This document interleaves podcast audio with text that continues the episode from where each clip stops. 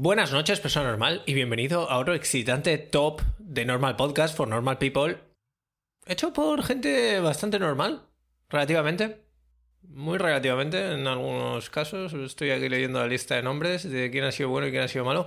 35 personas han votado, 16 creepypasta.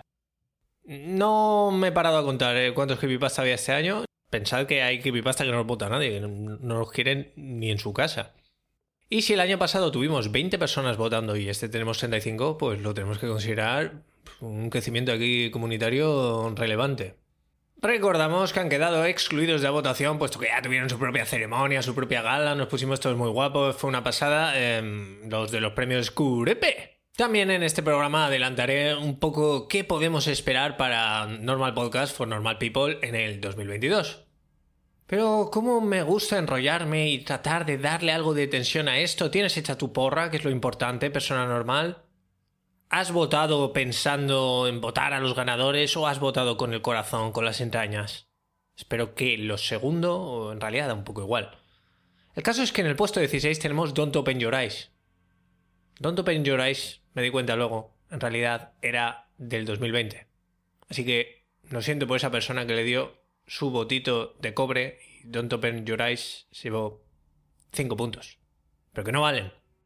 Así que vamos a tomarnos un momento para reflexionar por esos 5 votos que quizá podrían haber cambiado el mundo. Quizá no. Esta vez el ranking está... está duro. Ya te contaré. Así que tras haber hecho tiempo inútilmente, porque en realidad aún no hemos empezado con la tabla, me gustaría darle las gracias a Diego MG, que se ha unido a la comunidad normal ya sabes, él ha puesto la pasta, yo a cambio pondré lo creepy, y él tendrá el programa al menos 24 horas antes, a veces los viernes a medianoche, a veces los sábados a medianoche, pero eso es antes que el domingo a la medianoche, que es cuando está en abierto para todo el mundo. Tendrá el programa sin publicidad y Diego MG, tío. Un besazo, un abrazo. Ahora sí, vamos con la tabla.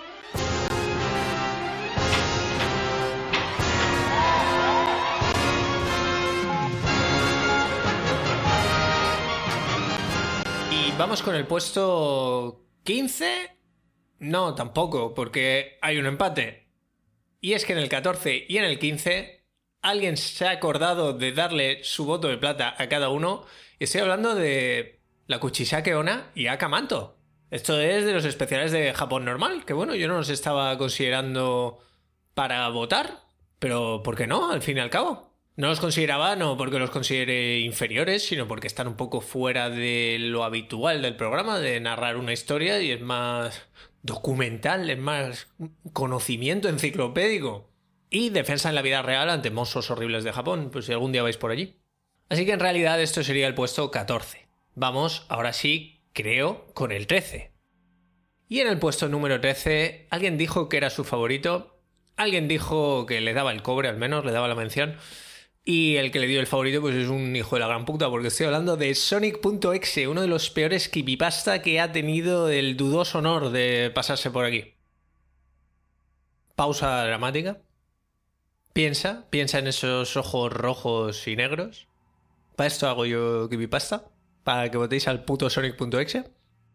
En el puesto número 12 con 24 puntos tenemos uno de los programas dedicados a episodios perdidos. Estamos hablando de...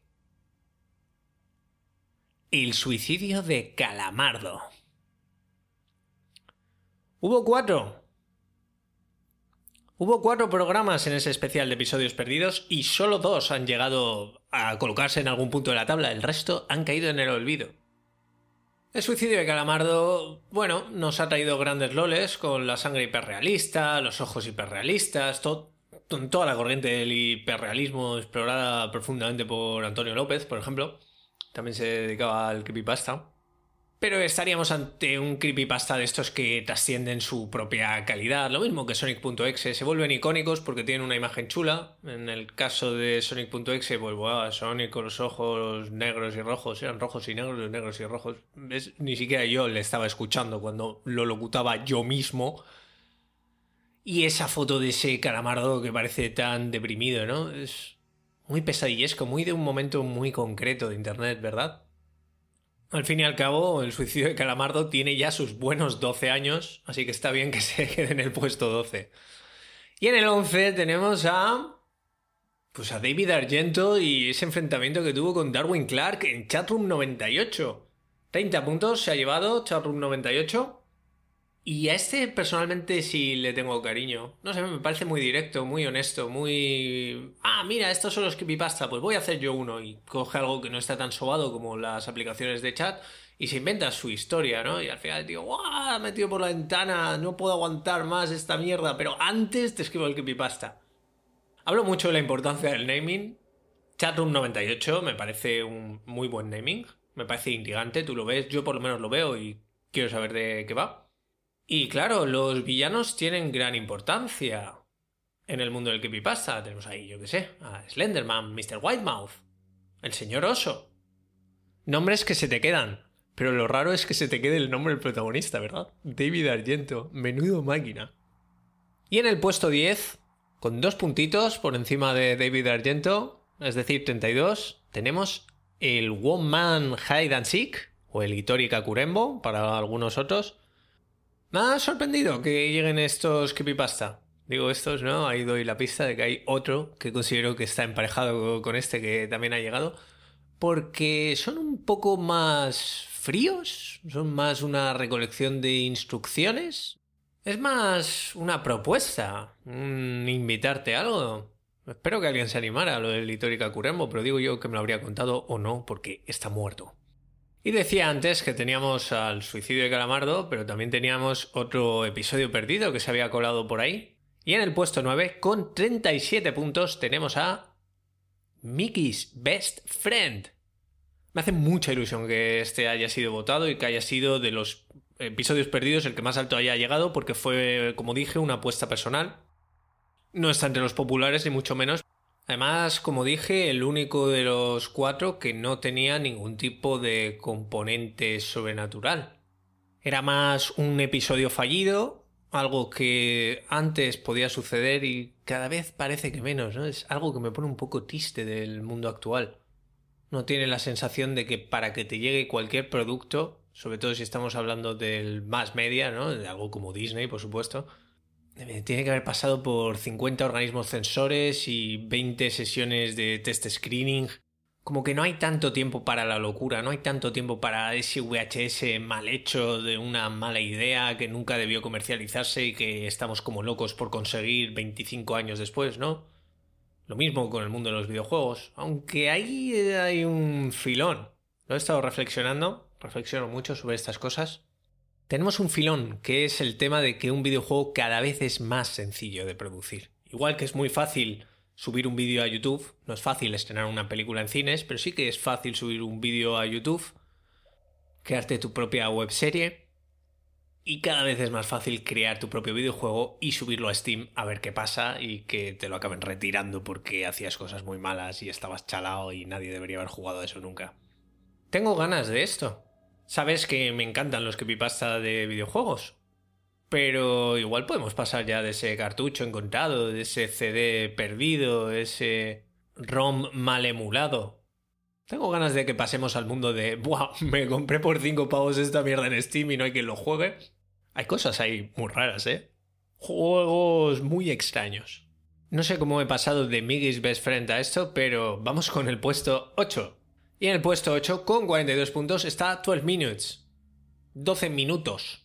Este lo veo muy en la onda de Chatroom 98. Mira, no vengo a inventar nada. He visto las reglas, me han gustado y te escribo algo corto, directo. Pim, pam, pum. Este tío hizo su programa, hubo un mogollón de abortos espontáneos y dijo hasta luego. Además, este fue hardcore a nivel personal para mí porque no sé si recuerdas el final en el momento en que lo locuté, pues bueno, mis circunstancias personales eran con mi pareja embarazada. Y en el puesto número 7, con 47 puntos, está Barbie.avi.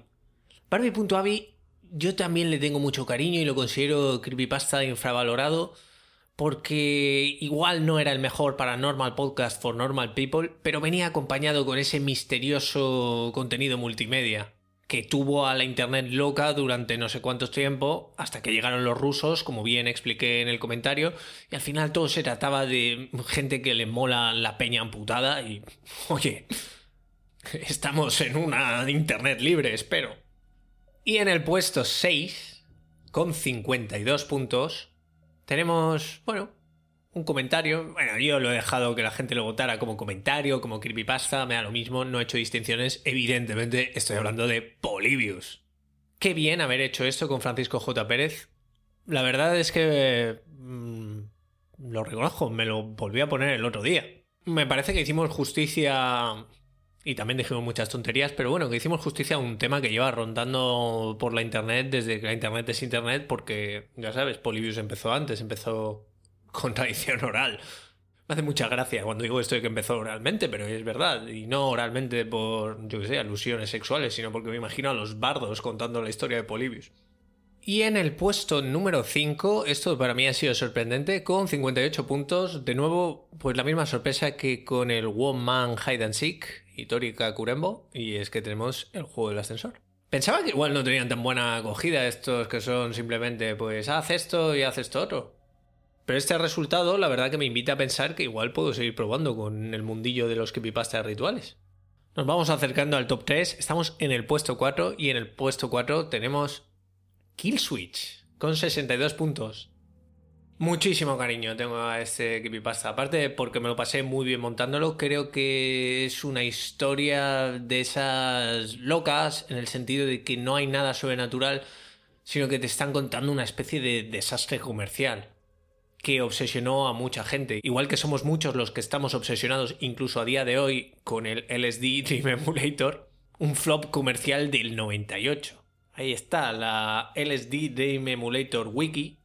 Y me gusta mucho la idea de esa comunidad de gente loca con un juego que solo se puede jugar una vez.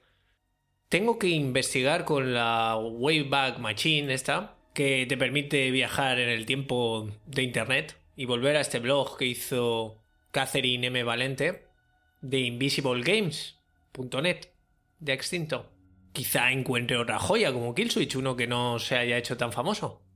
Estamos ya en el top, persona normal, y las puntuaciones este año han ido bastante separadas. Igual que ha habido rencillas cruentas otros años, voy a decir que han sido 88 puntos, 109 puntos y el ganador ha tenido 162 puntos. Dicho esto, vamos con esos 88 puntos. En el puesto 3, A Marked Return to Descender. Sorprendente, la verdad. No es un creepypasta muy popular en absoluto, pero cuenta una historia completamente verosímil y que a la vez da la impresión que juega con ese odio que tenemos todos a los youtubers. Y me explico, no al youtuber, yo qué sé, a Rafa González, el que hace Astrum y historia y geopolítica, que dices, menudo crack. Gracias por explicarme tantas cosas, no sé a qué viene esto. Bueno, supongo que quería decir que puede haber un consumo de YouTube con sentido. Con sentido, no que, ¿sabes? El permiso y todo eso, y si es sí, bueno. El caso es que, joder, qué asco de gente que está todo el día ahí gritando tonterías y obviedades y ahora vendiendo NFTs de esos. Aprovecho también, sabes que soy gamer, Retra Gamer, ¿no? Eh, de retrasado. Em, ¿Sabes? Ahí PS1, PS2. Muchas gracias a toda esa gente que sube sus walkthroughs, sus... Vamos, que se pasan el puto juego. ¿Y sabes cómo lo hacen? En silencio. Muchas gracias a todas esas personas, de verdad. A veces eh, me atasco mogollón, pues ahí están ellos, diciéndome cómo pasarme este puto juego y la respuesta es siempre, no has visto esta puerta, Snaf. Aunque también me he visto alguna vez un gameplay con comentario de gente pacífica que se asusta y tal, pero que no está todo el rato como si llevara seis latas de Monster encima y yo qué sé. ¡Guau! ¿Es eso una puerta? Sí, es una puta puerta. Gracias, tío. Yo no la había visto, pero... Tranqui. Pues la cosa queda entre dos, supongo que sabes cuáles son. Son Psychosis y Hit 2 Birthdays. ¿Y cuál ha quedado en segundo puesto? Pues ha sido Psychosis. Psychosis, ya lo dije, está muy bien. No me ha sorprendido que haya llegado alto porque, joder, es buen creepypasta y juega con una premisa que todos hemos pensado alguna vez, creo. Así que me alegra que siete personas lo hayan considerado su favorito, dos su segundo favorito y cinco su tercer favorito. Además, creo que estuvo muy bien cuando nos pusimos todos a discutir en plan, oye, y el apósito final, este, el apéndice este que tiene de, el doctor, etcétera, ¿te mola o te saca de la historia? Creo que fue un buen debate el que se abrió ahí. Y bueno, pues ya no hay emoción. En el primero está He2 Birthdays, esa introducción a los SCP que nos hizo Slime Beast. Ya sabes, autor de Abandoned by Disney y otras tantas cosas. Slime Beast eh, me parece un crack. ¿Por qué me parece un crack? Porque juega bien con la intro. A ver, voy a intentar explicarlo mejor. Te hace una intro muy creíble que te mete enseguida en Abandoned by Disney. Eh, Oye, ¿sabes esto que Disney hizo esta mierda? Y tú dices, a ver, a ver, a ver, voy a... Hostia, que sí que lo hizo. Gracias Slime Beast por contarnos este parque de atracciones que hizo y que luego abandonó. Y luego te empieza a meter su mierda y de repente hay un muñeco que se quita la puta cabeza, etcétera te va llevando de la mano para meter luego pues unas imágenes grotescas y absolutamente increíbles y que sacan el relato completamente de cualquier realidad plausible. Un gran guía de viaje es lo que es Slime Beast. Y aunque a mí Hidos Birthdays me parece un buen relato y por tanto no me sorprende que está en el top, sí que me sorprende que a la gente le haya gustado mi interpretación porque tuve muchas dudas. Sí que pensé que, bueno, que yo podía hacer de padre e hijo, pero bueno, las interpretaciones del padre eran un poco locas, había que inventarse que hay una cancioncilla por ahí que nunca termina y que esto evidentemente pues está escrito en un texto, te lo tienes que imaginar. No tenía un coro de niños para que cantaran torso, torso, torso el payaso. Así que ver que ha funcionado también como para ser el favorito de 7 personas, el segundo favorito de 11 personas y el tercer favorito de 3 personas, pues me llega mucho. Así que 162 puntazos, y hasta aquí el Top Creepypasta de 2021. Muchas gracias a esas 35 personas normales que han decidido dedicar bastante de su tiempo, porque claro, votar es rápido, te miras ahí, ah, este estaba bien, este me ha gustado, tal. Depende de lo en serio que te quieras tomar. Si te has hecho tu puto Excel como me tengo que hacer yo para contar votaciones, hey, pues me caes de puta madre. Pero hay que tener el tiempo de haberse escuchado todos los creepypasta y lo más seguro haber seguido el podcast al día y los que os habéis metido un aracón final, pues también bienvenido todo esto puede parecer un, ay, gracias a la academia, a mi madre, todo eso. No. Es que sin comunidad esto no tiene sentido. Y tú, persona normal, que comentas, que también algunos da la pasta, que retuiteas, e incluso que tuiteas por ahí en silencio, va por ti, Alimaña, y de repente veo un tuit ahí que digo, hostia, esto, esto va por mí. Pues sin todo eso no tiene ni puto sentido esa gente también que me ha escrito cosas por privado. Eh, todo creepypasta related, ¿eh? No mal pienses, soy un hombre de familia. A esa gente que ve algo creepy por internet y decide que me lo va a enviar. ¡Ey, no al podcast! Esto es muy para ti. Sin todo eso, pues bueno, esto podría tener un sentido casi arqueológico. Ya sabes, lo he dicho otras veces, abrí Normal Podcast for Normal People porque dije, ¿por qué no hay nadie haciendo esto? Yo quiero escuchar esto. Así que si te gusta Normal Podcast for Normal People, pues tienes muchas cosas para hacer. Todas las mencionadas son bienvenidas. Y he dicho antes, bueno, y diremos qué va a pasar con Normal Podcast for Normal People en 2022. Pues una cosa que me gustaría hacer es un especial de episodios perdidos de series que igual existieron un poco menos que las otras, o igual menos conocidas, digamos. Me gustaría volver con algún capítulo, aunque sea de Japón normal. Y me gustaría inventarme pues, la excusa de rigor para traer a Francisco J. Pérez de vuelta, por supuesto. Dicho esto, en cuanto a la periodicidad de Normal Podcast for Normal People, pues no tengo ni idea. Lo que pueda, de momento estoy cumpliendo. Claro que no estoy trabajando. sí que te puedo asegurar, persona normal, que el fin de semana que viene tienes tu creepypasta. El viernes a la medianoche si apoyas Normal Podcast for Normal People y el domingo a la medianoche si no y que te hará pensar en... ¿Nunca has encontrado un objeto en algún sitio que estaba fuera de lugar y quizá por eso mismo se volvía fascinante? ¿Y quizá te volviste un poco loco? Quizá no tanto como los protagonistas de nuestra historia. Buenas noches, persona normal, y muchas gracias por estar ahí.